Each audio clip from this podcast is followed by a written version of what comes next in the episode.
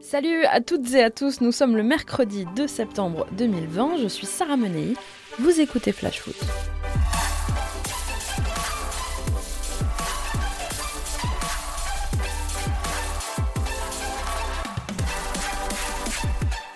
L'info du jour, c'est Jeffren Adelaide qui fait le tour des popotes depuis hier pour vider son sac.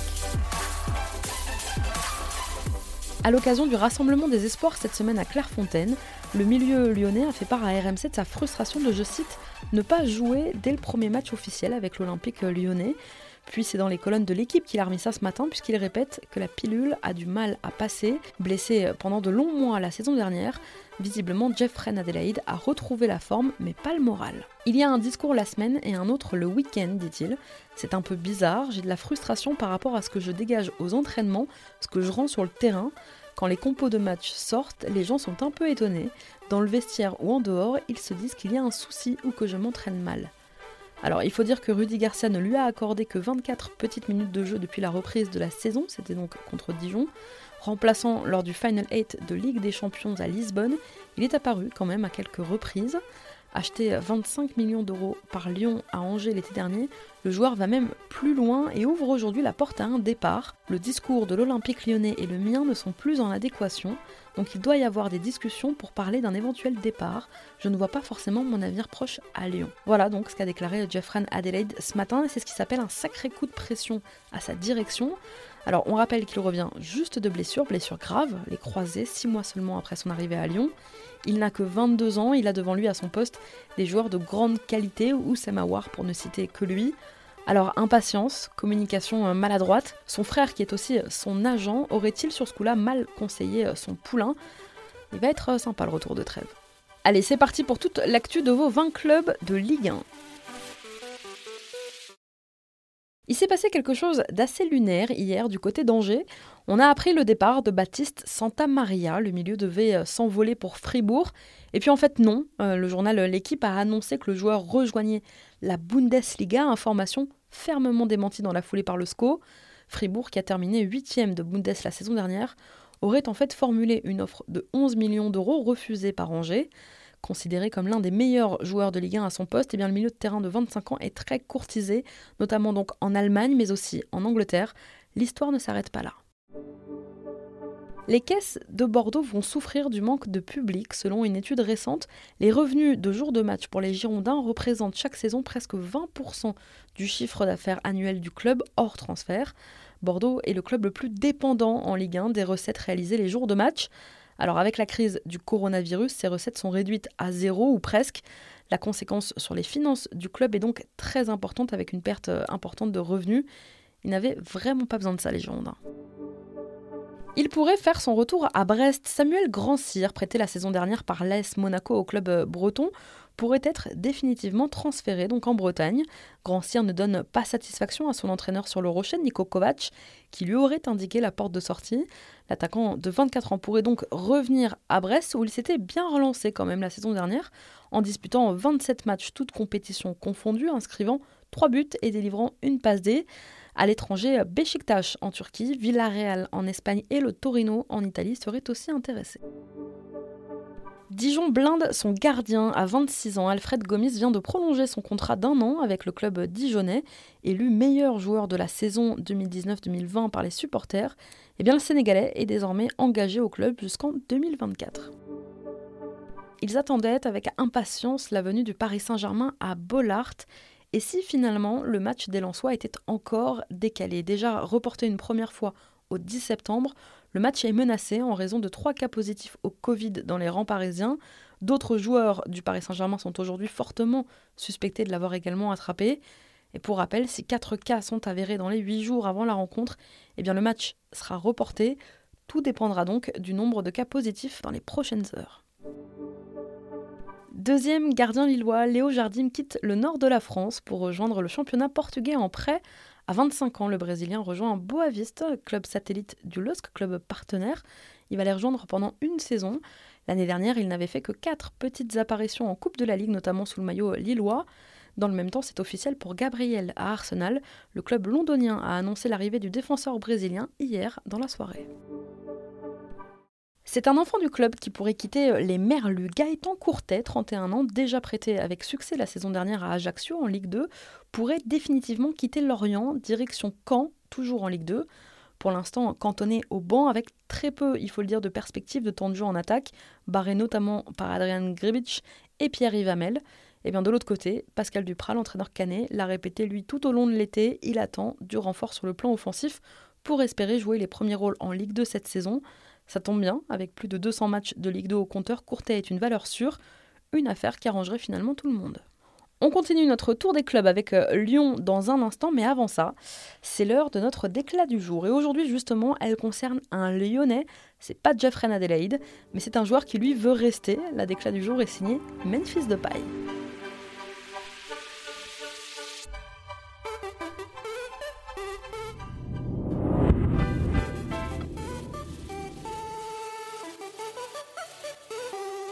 Je n'ai jamais dit que je voulais partir. Voilà ce qu'a déclaré Memphis Depay aujourd'hui à la presse néerlandaise.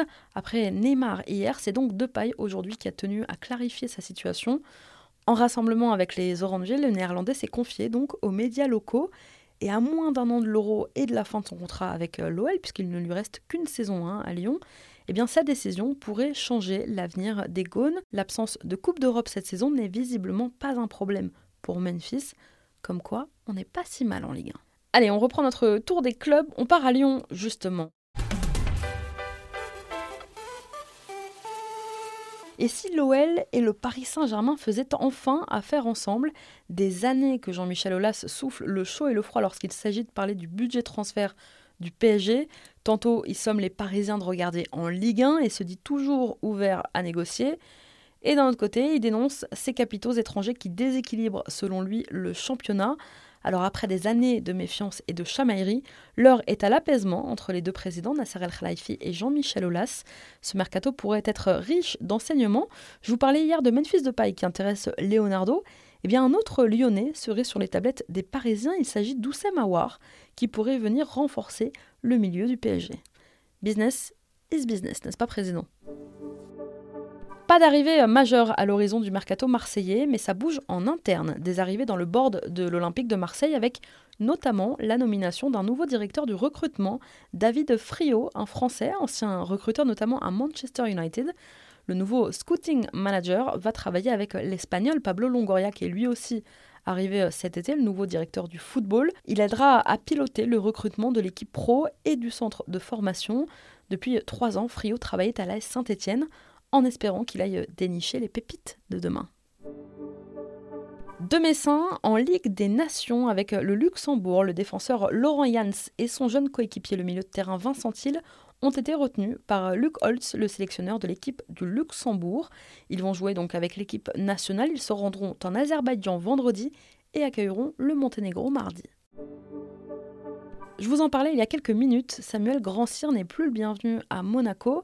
Kevin Voland est arrivé et maintenant Monaco pense même à Abdoulaye Doucouré. Il lui reste 3 ans de contrat, mais le joueur de 27 ans devrait quitter Watford, récemment relégué en Championship, deuxième division britannique. Il est courtisé par plusieurs clubs anglais. Le milieu de terrain intéresse donc les Monégasques, qui doivent pour ça sortir le chéquier quand même, parce que le club anglais en demande au moins 30 millions d'euros. C'est une légende montpelliéraine. Je vous en parlais la semaine dernière. À 77 ans, Robert Nouzaré ancien joueur, ancien entraîneur et même dirigeant du centre de formation, prend sa retraite. L'occasion de revenir sur ses meilleurs souvenirs au MHSC. Invité sur France Bleu hier, il a livré une anecdote incroyable que je vous laisse découvrir. Je kidnappais un, un agent de joueur pour qu'il nous rende l'argent qu'il nous avait piqué. Et je connaissais son épouse, euh, sa femme habitait à, à, Paris et on est allé chercher avec euh, des, des copains, des costauds euh, bien comme il faut et on est arrivé chez elle, elle nous a ouvert et elle était avec les enfants. Moi, je me rappelle, les enfants jouaient sur mes genoux et tout. Et on attendait que le mec arrive. Et quand il a sonné, elle a, elle a dû avoir un Roland d'amour et tout, euh, parce qu'ils étaient séparés et autres. il s'est aperçu de quelque chose, donc il est reparti en courant. On y a couru derrière. Et on avait un sprinter avec nous. il l'a chopé. il a pris l'ascenseur et nous, le gars, il, par les escaliers, il l'a chopé à l'arrivée de l'ascenseur. Bon, je vous rassure, l'ancien coach montpellierin dit malgré tout que tout s'est bien terminé. Il n'y a pas eu mort d'homme, ce sont ses mots. On est rassuré, Robert. Guerre chez les Canaries, épisode 2, je vous en parlais hier. Christian Gourcuff est engagé dans un conflit qui l'oppose à certains membres de la formation nantaise et parmi eux Stéphane Ziani, coach des U19, fracture assumée par Ziani lui-même qui a littéralement allumé hier l'entraîneur nantais en disant, je cite, la gestion des jeunes par Gourcuff est catastrophique. Les mecs veulent tous se barrer. Il n'y a aucun projet pour eux. Ils les traitent comme des bouche-trous. Alors voilà, c'est dit, il y a le feu. La direction nantaise aurait rencontré hier soir les deux parties avec un objectif dépasser les divergences pour trouver un bon mode de fonctionnement.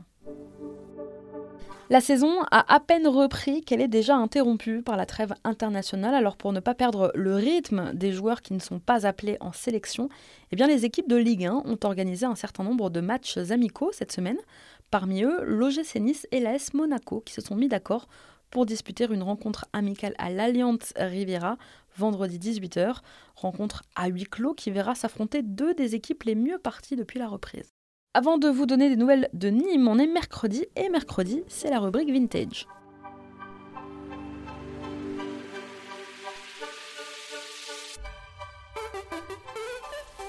Nous sommes en mai 1996. Le milieu marseillais achève sa carrière de joueur à l'OM, mais le club veut le garder dans l'encadrement et commence donc par lui faire faire du scouting. Premier voyage, direction le Brésil. Copacabana, les Carioca, les Caipi et bien sûr le Joga Bonito.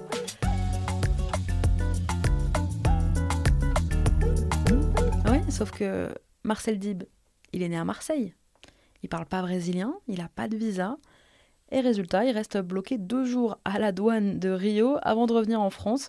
Bredouille, bien évidemment. Dans la foulée, il sera nommé directeur sportif du club, rôle qu'il va tenir trois ans. Allez, on reprend notre tour des clubs. Je vous donne des nouvelles de Nîmes dans un instant.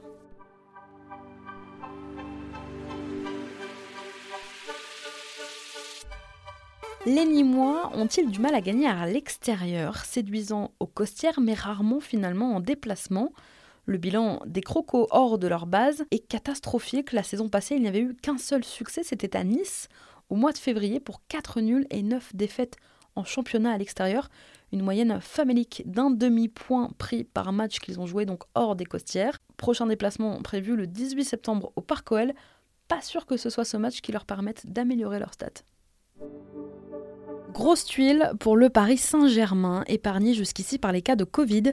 Le club avait déjà confirmé lundi soir que deux de ses joueurs, Di Maria et Paredes, étaient touchés. Et bien aujourd'hui, c'est Neymar qui a été testé positif. Coup dur pour Paris qui devra se priver du Brésilien pendant au moins deux semaines. Alors, il faut dire que les Parisiens étaient en vacances ensemble.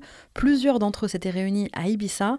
Le problème, c'est qu'en Espagne, ils ont passé beaucoup de temps avec d'autres coéquipiers, dont Mauro Icardi, Keylor Navas ou encore Ander Herrera, tous sous surveillance, puisque le Paris Saint-Germain s'inquiète aujourd'hui de voir d'autres cas se révéler dans les prochains jours opposé au club suisse du Servette Genève le 17 septembre prochain pour le compte du deuxième tour préliminaire de la Ligue Europa. Le stade de Reims aura une entrée en matière difficile. Et si jamais les hommes de David Guillon se qualifient, eh bien c'est un autre déplacement qui attendrait son équipe. Le stade de Reims devra, s'il sort donc le Servette, affronter le vainqueur du match entre la formation maltaise d'Hibernians et les Hongrois de Fehervar, deux adversaires qui ont moins de références que le Servette et qui ont toute la bonne pioche. Qualifié pour la Ligue des Champions, Rennes poursuit son mercato et vise aujourd'hui Jérémy Boga, l'ailier ivoirien de 23 ans qui a brillé à Sassuolo la saison dernière, est devenu bah, une priorité pour le club breton. L'équipe de Serie A en demande au moins 25 millions d'euros. Et s'il y a d'autres concurrents dans le dossier, eh c'est bien le club rennais qui a peut-être un avantage. Le joueur connaît déjà bien le club pour y avoir été prêté une saison entre 2015 et 2016. C'était aussi hier les premiers pas d'Eduardo Camavinga en équipe de France. Appelé pour la première fois par Didier Deschamps, je vous propose d'entendre les premiers mots du jeune Rennais à son arrivée à Clairefontaine. J'ai eu un très bon accueil. Euh, rencontrer les joueurs aussi, ça s'est très bien passé. Euh, tout le monde a été euh, cool avec moi et j'espère que ça va continuer. La chambre de Paul Pogba, elle est grande. Hein et après, on m'a fait visiter et c'est un très bel, très bel endroit. Je n'étais jamais venu ici avant. Je l'avais juste vu de l'extérieur quand j'étais avec euh, les espoirs. Les espoirs. Il faut se sentir prêt à, tout, à tout moment. Dès que le sélectionneur fait appel à toi, il faut, faut, être prêt. Il faut, faut, être performant euh, pour pouvoir euh, revenir à la prochaine sélection. Non, pas stressé, pas de pression. Caserie, c'est fini. Bon, on le sait, l'international tunisien n'est plus en odeur de santé du côté de Saint-Etienne et le club compte bien se faire un joli billet sur le départ de son milieu de terrain. Le transfert du joueur, estimé à un peu moins de 10 millions d'euros vers Trabzonspor en Turquie, serait en très bonne voie. L'annonce devrait être faite dans les prochains jours. C'est un autre Tunisien qui pourrait lui débarquer en Ligue 1. Véritable révélation de l'espérance de Tunis, Mohamed Ali Ben Romdan se retrouve libre aujourd'hui. Le joueur de 20 ans qui a refusé à plusieurs reprises de prolonger avec son club a finalement résilié son contrat avec le club champion d'Afrique en titre. Et forcément, le statut d'agent libre de ce joueur, considéré comme l'un des plus grands espoirs du foot tunisien, eh attise la convoitise, et notamment du côté de Strasbourg, qui souhaiterait attirer le joueur en Ligue 1. On va suivre ça de très près. Merci d'avoir été avec nous. C'était Sarah Menei. Vous écoutiez Flash Foot. On se retrouve demain.